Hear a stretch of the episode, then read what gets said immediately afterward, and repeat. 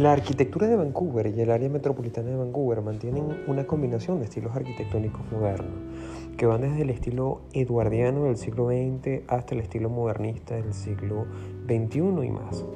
Inicialmente los arquitectos de la ciudad adoptaron el estilo e ideas desarrollados en Europa y Estados Unidos con una variación local limitada. En los años posteriores a la Segunda Guerra Mundial comenzaron a surgir las variaciones regionales del modernismo, conocidas como estilo de la costa oeste, particularmente el estilo contemporáneo de la costa oeste. Las restricciones de construcción en el área condujeron a diseños ingeniosos para hacer factible la construcción, así como para aprovechar el paisaje. Esto condujo al desarrollo de diseños que usan formas geométricas complejas, diseños de planta abierta y el deseo de luz natural, lo que lleva al uso extensivo del vidrio.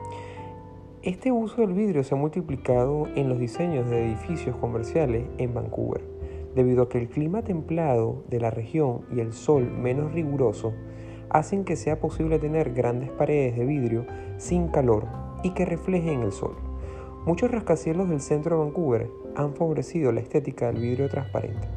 El predominio del vidrio ha dado lugar al apodo de ciudad, ciudad de vidrio, y ver a través de la ciudad. Los estilos arquitectónicos que se encuentran en toda la costa del Pacífico estadounidense, como American Craftsman, California Bungalow y Dingbat, siguen siendo estilos residenciales populares en Vancouver. Además de esos estilos residenciales, a mediados del siglo XX se desarrolló un estilo residencial conocido como el especial de Vancouver en la ciudad. En el paisaje urbano y la arquitectura de Vancouver se han desarrollado en respuestas a su entorno natural templado, pintoresco y fácilmente accesible de océano, bosques y montañas. El núcleo del centro de la ciudad está construido en una península rodeada por tres lados por playas, parques y paseos peatonales de fácil acceso, todo lo cual contribuye a la convivencia de un lugar para vivir y visitar. El distrito financiero está ubicado en el centro, pero muchos edificios de oficinas han surgido en los centros urbanos suburbanos, lo que resulta en que el centro tenga un alto porcentaje de edificios residenciales, restaurantes y puntos de venta minorista. La región se encuentra en una zona sísmica activa y los refuerzos sísmicos son una parte importante tanto de la construcción nueva como de la modernización. Una característica notable de esta fuerte conexión con la naturaleza es el malecón, un camino artificial y sin automóviles que se extiende alrededor de la península del centro de la ciudad a lo largo del paseo marítimo.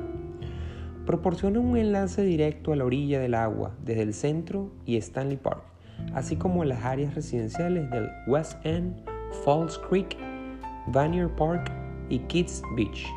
Stanley Park en sí es un microcosmo de 800 acres de selva costera de la Columbia Británica, todo a la vista y muy cerca del distrito central de negocios.